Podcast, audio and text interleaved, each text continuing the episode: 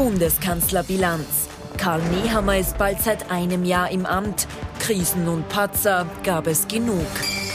Lästige Ladung. Johanna Mick-Leitner stellt sich vor der Landtagswahl im Jänner widerwillig den Fragen im U-Ausschuss.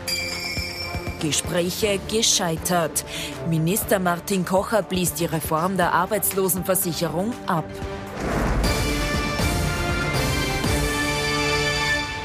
Ich darf Ihnen einen angenehmen Sonntagabend wünschen. Freue mich, dass ich Sie wieder begrüßen darf. ATV aktuell die Woche, unser politischer Wochenrückblick mit unserem Politikexperten Thomas Hofer. Schönen guten Abend. Schönen guten Abend, Herr Knapp. Und unserem Meinungsforscher Peter Hayek. Einen schönen Sonntagabend. Recht herzlich willkommen. Hallo. Wir haben uns vorgenommen, es heute ein bisschen langsamer anzulegen, weil immer wieder die Kritik an uns äh, herankommt, dass wir zu schnell sprechen. Also wir werden mit der Sendung fertig, aber wir probieren es heute ein bisschen langsamer, weil die Radarfallen aufgebaut sind. Erstes Thema. Wir werden gleich ein Jubiläum zur Bilanz hier ausführlich diskutieren. Bundeskanzler Karl Nehammer ist vor einem Jahr ins Amt gekommen und äh, jetzt schauen wir uns mal die Highlights seiner Kanzlerschaft an. Musste durch jede Menge Krisen navigieren, sind aber auch in diesem Jahr schon einige heftige Ausrutscher passiert. Ich gelobe. Am 6. Dezember 2021 übernimmt Karl Nehammer den Job des österreichischen Bundeskanzlers. Mitten im Corona-Lockdown, überhaupt prägt die Pandemie den Beginn seiner Amtszeit.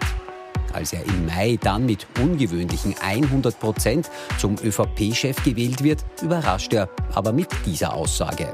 So viele in so einem kleinen Raum heißt auch so viele Viren, aber jetzt kümmert es uns nicht mehr. Schön, dass ihr da seid. In diese Kategorie fällt dann wohl auch ein paar Monate später sein Saga zur Teuerung. Wenn wir jetzt so weitermachen, gibt es für euch nur zwei Entscheidungen nachher. Alkohol oder Psychopharmaka. Und auch andere Überraschungen hat Karl Nehammer parat. So fliegt er etwa kurz nach einem Besuch beim ukrainischen Präsidenten Volodymyr Zelensky auch zu Russlands Präsidenten Wladimir Putin. Es war das kein Freundschaftsbesuch, sondern ein klares Konfrontieren mit den Fakten. Innenpolitisch wird Niehammer oft mit Vorvorgänger Sebastian Kurz konfrontiert. Stichwort Chat-Affäre. Als die im November erneut hochkocht, muss sich der Kanzler sogar für das politische Bild entschuldigen. So bin ich nicht und so sind wir nicht. Ich möchte mich dafür bei Ihnen entschuldigen. Eine klare Distanzierung zu Kurz gibt es aber nie. Auch nicht, als Nehammer diese Woche zum zweiten Mal vor dem ÖVP-Korruptionsuntersuchungsausschuss aussagen muss. Auf die Frage, ob er ein Comeback von Kurz für möglich hält, sagt Nehammer vor wenigen Tagen. Die Entscheidung, dass er aus dem politischen Amt ausscheidet, hat Sebastian Kurz getroffen, wenn Sie sich daran erinnern können. Einerseits mit dem Schritt zur Seite und dann damals auch mit seinem kompletten Rückzug aus der Partei und Politik an sich. Das ist ein Entschluss, den er gefasst hat, den ich respektiere. Seitdem hat sich die Welt weitergedreht. Hofer, als politischer Feinspitz kann man jetzt sagen, Nehammer ist äh, ja gar nicht kurz nachgefolgt, da war ja Schallenberg ganz kurz dazwischen. Aber trotzdem hat man das Gefühl manchmal, irgendwie Nehammer ist irgendwie Platzhalter, wenn sie es kurz noch mal anders überlegen sollte. Er kommt aus diesem Schatten einfach nicht und nicht heraus. Ja, der eigentliche Platzhalter war tatsächlich der Herr Schallenberg. Da war es auch tatsächlich so eigentlich äh, eingepreist. Ja, das war der Masterplan jener um Kurz, die nicht wahrhaben wollten, dass Kurz da jetzt einmal weg ist. Ähm, aber bei Nehammer ist es so, dass ich äh, mal das erste Jahr zusammenfassen würde unter den Titel quasi im Sprung gehemmt. Äh, er weiß nicht wirklich, welche Strategie er einschlagen soll. Er weiß nicht, soll er sich jetzt distanzieren, zumindest inhaltlich äh, und indirekt, äh, oder soll er das nicht? Der meandert da dauernd hin und her.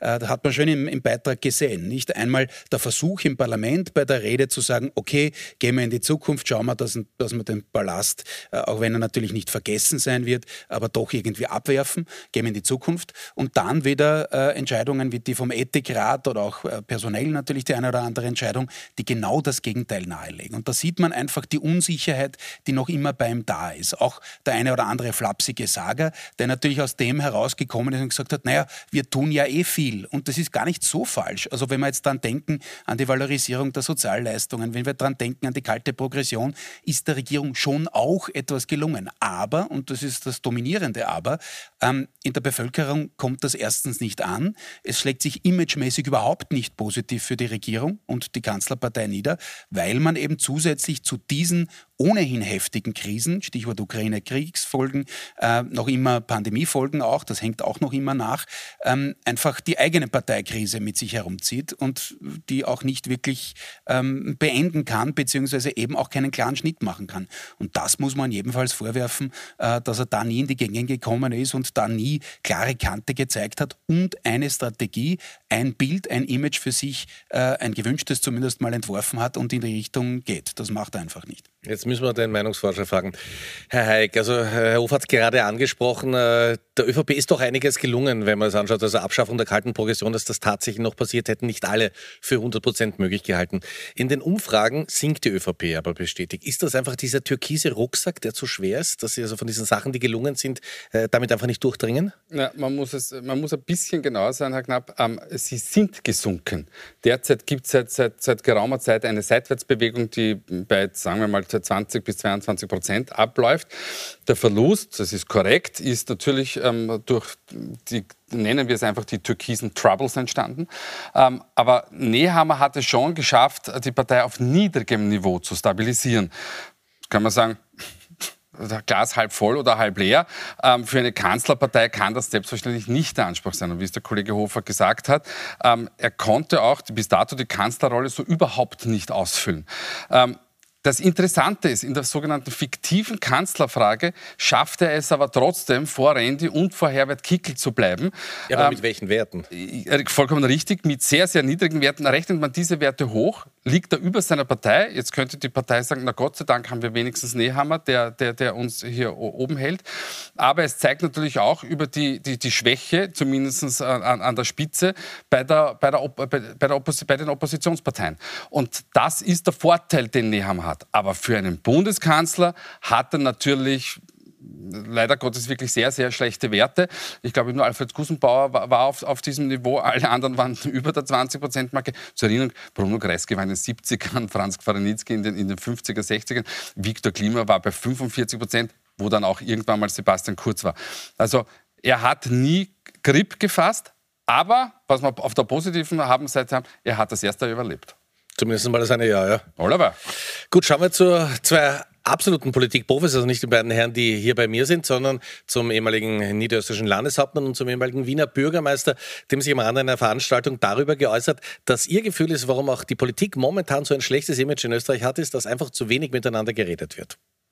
Ah, glaube ich persönlich gesehen, dass man als Politiker sehr viel mehr miteinander reden sollte, sehr viel mehr auch zusammenarbeiten sollte. Gerade in einer derartigen Zeit äh, sind zwei wesentliche Voraussetzungen zu erfüllen. Auf der einen Seite, dass man gerade in der Politik enger zusammenrückt, über Parteigrenzen hinweg und dass Respekt, die Dialogfähigkeit und Kompromissfähigkeit, dass das in den Vordergrund gerückt wird.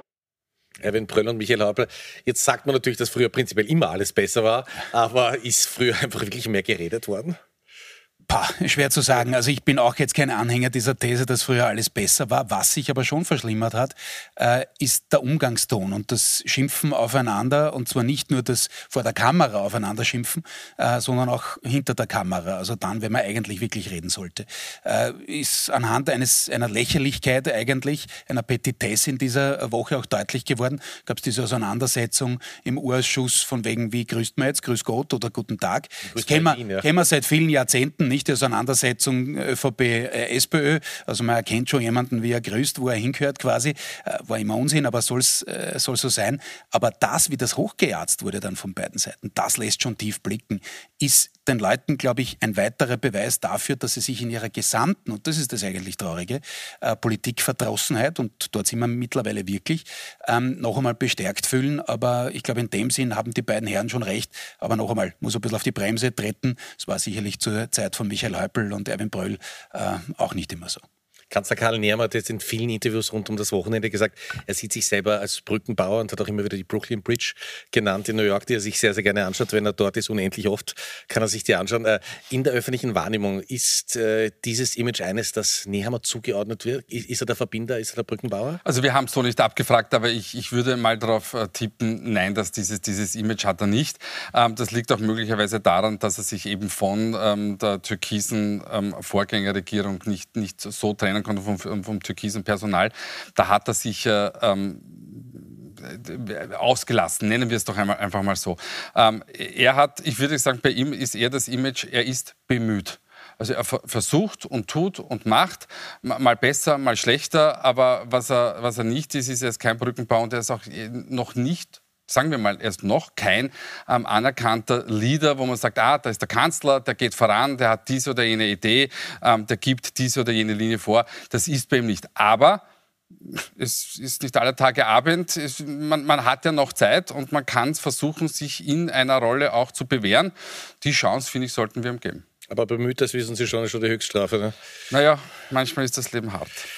Wir bleiben bei der ÖVP und kommen nach Niederösterreich. Am 29. Jänner wird ja Niederösterreich gewählt. Johanna Mikl-Leitner, die niederösterreichische Landeshauptfrau, musste in dieser Woche, gerade zwei Monate vor der Wahl in Niederösterreich, in den U-Ausschuss.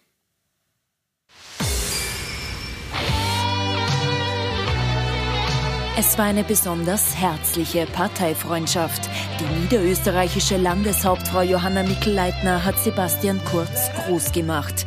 Doch inzwischen ist alles anders. Kurz ist weg vom Fenster und Mikl-Leitner landet am Donnerstag unter anderem wegen ihm sogar vor dem ÖVP-Korruptionsausschuss. Ohne Sie, meine sehr geehrten Damen und Herren, hätte es Sebastian Kurz nicht gegeben. Ähm, die exzellent geölte Kampagnenmaschinerie hätte es auch ohne die niederösterreichische ÖVP nie gegeben. Vom Projekt Ballhausplatz will die frühere Innenministerin aber nichts gewusst haben. Auch sonst liefert sie kaum Antworten. Verduschen, verschleppen und vergessen ist das Motto offensichtlich auch der heutigen Befragung der Landeshauptfrau Mikkel Eitner gewesen. Wie in der Früh befürchtet, äh, hat sich die ÖVP-Amnesie auch durch den heutigen Tag gezogen. Das zeigt einfach, dass die ÖVP äh, nicht bereit ist, hier einen, eine konstruktive Rolle äh, zu spielen bei der Aufklärung, sondern mauert. Kritik, die an der ÖVP-Mauer abprallt. Immerhin halten die Türkisen die Ladung selbst für eine reine Farce. Wir können auch diese Ladung nur so interpretieren, dass sie dem Wahlkampf in Niederösterreich geschuldet ist, dass man hier Bundesthemen nach Niederösterreich ziehen will. Es ist eine Taktik, die sehr leicht zu durchschauen ist. Durchkreuzen kann sie die Pläne aber nicht. Schon nächste Woche muss Mick Leitner noch einmal im Urschuss Platz nehmen. Wiedersehen. Heike, ich weiß, man darf Daten in keinem Fall mit Gefühlen verwechseln, aber wenn man sich so umhört im Bekanntenkreis, sagen schon viele PADU-Ausschüsse, also das zieht sich jetzt schon ziemlich. Äh, wie wird denn das äh, von den Menschen wahrgenommen tatsächlich? Jetzt, das haben Sie von uns abgefragt. ja. Aber tatsächlich. Ja, naja, klar. Ähm, ja, also wir haben, die, die, Frage der Woche hat gelautet, ist der, der Untersuchungsausschuss ein reines Politikspektakel oder, oder dient der, der Aufklärung? Und das sehen wir im Vergleich, nämlich von ein paar Monaten, dass es sich doch jetzt deutlich hineingedreht hat in den Bereich reines Politikspektakel ähm, mit, mit 55 Prozent. Ähm, das zeigt uns, ob tatsächlich oder nicht, aber die, die, die, Umfrage zeigt uns, dass hier offensichtlich eine gewisse Ermüdung stattgefunden hat, dass die Menschen jetzt keinen Sinn mehr darin sehen oder nicht mehr alle einen, einen größeren Sinn darin sehen, ähm, dass man hier noch weiter arbeitet. Die Neos haben das ja interessanterweise vor ein, vor ein, vor ein paar Wochen ähm, schon ähm, angebracht und Ihre eigene Wählerschaft folgt ihr, muss man dazu sagen. Wir sehen nämlich jetzt gleich im Inset, wie die anderen Parteiwähler und Wählerinnen denken. Und da gibt es nur noch eine Gruppierung, ähm, die ähm, da, dagegen ist, nämlich, oder besser gesagt, dafür ist, dass der Untersuchungsausschuss weiterläuft. Das sind nämlich die Grünen, die sagen mit 53 Prozent, es soll weitergehen, währenddessen der Koalitionspartner natürlich sagt, das ist ein reines Politikspektakel. Und das sind auch die Parteiwähler und Wählerinnen der ÖVP dieser Meinung. Ich hoffe, dann hat sich aber der ÖVP-Spin dann jetzt langsam doch durchgesetzt. Ne? Das ist äh, Politikspektakel. Wir haben gehört, das ist die Löwinger Bühne, ehemalige Ministerin Köstinger. Also ja, ja, äh, das stimmt schon. Jeder Tropfen hüllt den Stein. Äh, das ist schon richtig. Äh, eigentlich hätte sich, äh, wenn wir es noch ein bisschen weiter zurückdrehen, die FPÖ durchgesetzt. Denn wie wir wissen, hat das Ganze in Ibiza den Ausgangspunkt äh, gefunden. Und die FPÖ jedenfalls hat es geschafft, über die vergangenen drei Jahre oder dreieinhalb jetzt dann bald, ähm, das wegzustreifen und zu sagen, ist eigentlich ein ÖVP-Problem. Also für die ÖVP ist das trotzdem keine gute Nachricht. Aber es stimmt schon äh, in der Sache, dass man sagt, sind eh alle gleich, haben wir eh schon alles zehnmal gehört, jetzt lassen wir es dann. Da stimmt es, äh, hat sich die ÖVP vielleicht durchgesetzt. Wie gesagt, das bringt ihr selber nichts, weil der Image-Schaden ist immanent und vor allem bei ihr natürlich da. Jetzt kann man das in der Zukunft vielleicht umdrehen, um beim äh, Kollegen Hayek noch einmal anzuknüpfen. Das ist schon wahr. Nur dazu muss man dann wirklich auch einmal eine Vorwärtsstrategie entwickeln. Ob man da irgendwann einmal in die Gänge kommt, weiß ich nicht. Derzeit scheint man strategisch so in die Richtung nicht aufgestellt. Ähm, bei den Neos ist es vollkommen klar, warum sie es machen, weil sie natürlich gerade in Richtung ÖVP-Wählerschaft schielen. Wenn die jetzt noch, also die Neos, noch einen, eine äh, Kommunikatorin oder einen Kommunikator in Richtung Wirtschaft dazu entwickeln, dann wird es für die ÖVP wirklich grimmig. Und man wird dann schauen, wie sich die Umfragedaten da so entwickeln im, im, im kommenden Jahr. Ähm, komme gleich zu Niederösterreich dann, ähm, ob die SPÖ und die FPÖ vorneweg wirklich äh, ungefähr gleich bleiben und die ÖVP erst mit Respektabstand, das wäre eine ganz, ganz gefährliche Situation für die Volkspartei, denn dann kommt man, wenn der Wahlkampf dann wirklich vor der Tür steht, nicht mehr in das Match um Platz 1, trotz relativ gesehen besserer Daten für den Kanzler. Also da muss man jetzt schon beginnen, ihn positiver anders aufzuladen äh, als Krisenkanzler, was auch immer, ähm, als er das bisher ist. Und das hat man bisher einfach verabsäumt. Kommen wir ganz kurz noch zu Johanna Mikl-Reitner und zur mhm. Wahl in Niederösterreich. Wie sehr schaden dir diese beiden Auftritte? Diese Woche gibt es ja noch einen? Also Freuen tut sie sich darüber nicht. Es ist vollkommen klar, äh, dass das nicht in der niederösterreichischen Wahlkampfplanung vorgesehen ist. Die wird sich zwar sagen, okay, gut, zu Weihnachten ist dann eh alles Schwamm drüber und es beginnt dann am 9. Äh, Jänner und es ist wieder ein ganz kurzer Wahlkampf. Das ist jedenfalls das Kalkül.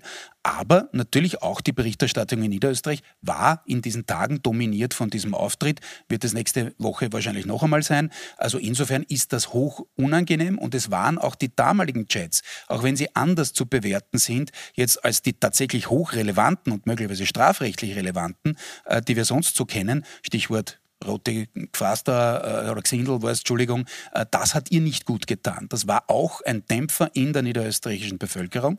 Warum? Weil dort natürlich die ÖVP viel breiter aufgestellt ist als die Volkspartei im Bund. Also die Hardcore-ÖVPler können darüber vielleicht schmunzeln, aber in Niederösterreich hat man als ÖVP Erwin Bröll haben wir heute schon gesehen, immer es geschafft, auch breit und weit in die sozialdemokratische Partei rein äh, zu, zu mobilisieren quasi und Wählerinnen und Wähler abzuziehen. Und das wird so natürlich dann schon schwieriger. Also unangenehm ist es. Ja, natürlich hat die Opposition das auch aus wahlkampftechnischen Gründen gemacht. Warum? Weil, Verzeihung, samt und sonders die Herausforderer und Herausforderinnen ähm, in Niederösterreich einfach zu schwach sind. Und deswegen versucht man das von Seiten der Bundesparteien der jeweiligen hochzuziehen ist ein legitimes äh, politisches Mittel. Äh, es ist klar, was jetzt die Absicht dahinter ist, aber das ist logisch, dass man das ähm, weniger als zwei Monate vor dem tatsächlichen Wahlgang so macht.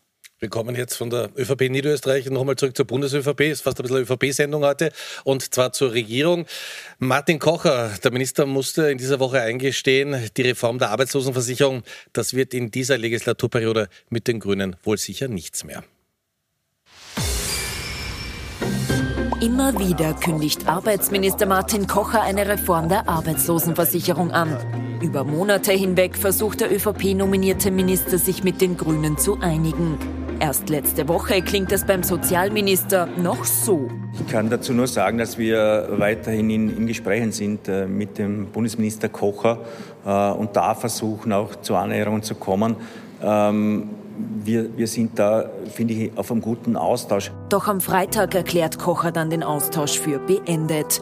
Eine Reform werde es in dieser Legislaturperiode nicht geben. Es ist klar, wenn es nicht äh, genug Übereinstimmung gibt und nicht genug äh, äh Möglichkeit, eine Mehrheit zu kriegen, dann geht es einfach nicht. Und es war ein wichtiges Reformprojekt, aber es gibt genug anderes äh, zu tun für mich. Also äh, das Herz blutet nicht. Äh, es wäre ein Zeitfenster gewesen, das wir gut nutzen hätten können, aber es hat am Schluss nicht ganz gereicht.